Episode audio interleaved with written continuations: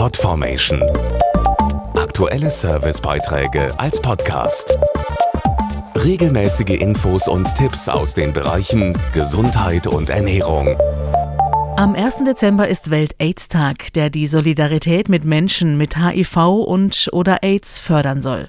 Denn obwohl sie dank moderner Medikamente nicht mehr ansteckend sind, erleben viele HIV-positive Menschen immer noch Vorurteile und Diskriminierung. In Deutschland leben aktuell rund 78.000 Menschen mit einer diagnostizierten HIV-Infektion. Moderne Medikamente ermöglichen ihnen heutzutage ein ganz normales Leben, erklärt Holger Rovini, medizinischer Direktor bei Vive Healthcare Deutschland. Unter einer erfolgreichen Therapie sind Menschen mit HIV nicht mehr ansteckend, weil ihre Viruslast unter der Nachweisgrenze liegt.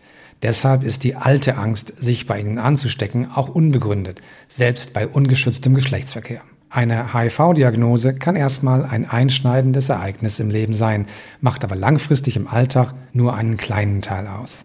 Menschen mit HIV können ein ganz normales Leben führen, gesunde Kinder bekommen und haben eine vergleichbare Lebenserwartung wie HIV-negative Menschen. Trotzdem ist HIV immer noch ein Tabuthema, verbunden mit Vorurteilen. Ein Grund dafür ist vermutlich, dass sich die großen Erfolge der modernen HIV-Therapie nur langsam verbreiten. Es dominiert in der öffentlichen Wahrnehmung noch ein veraltetes Bild und auf dieser Unwissenheit bauen dann Angst und Diskriminierung auf.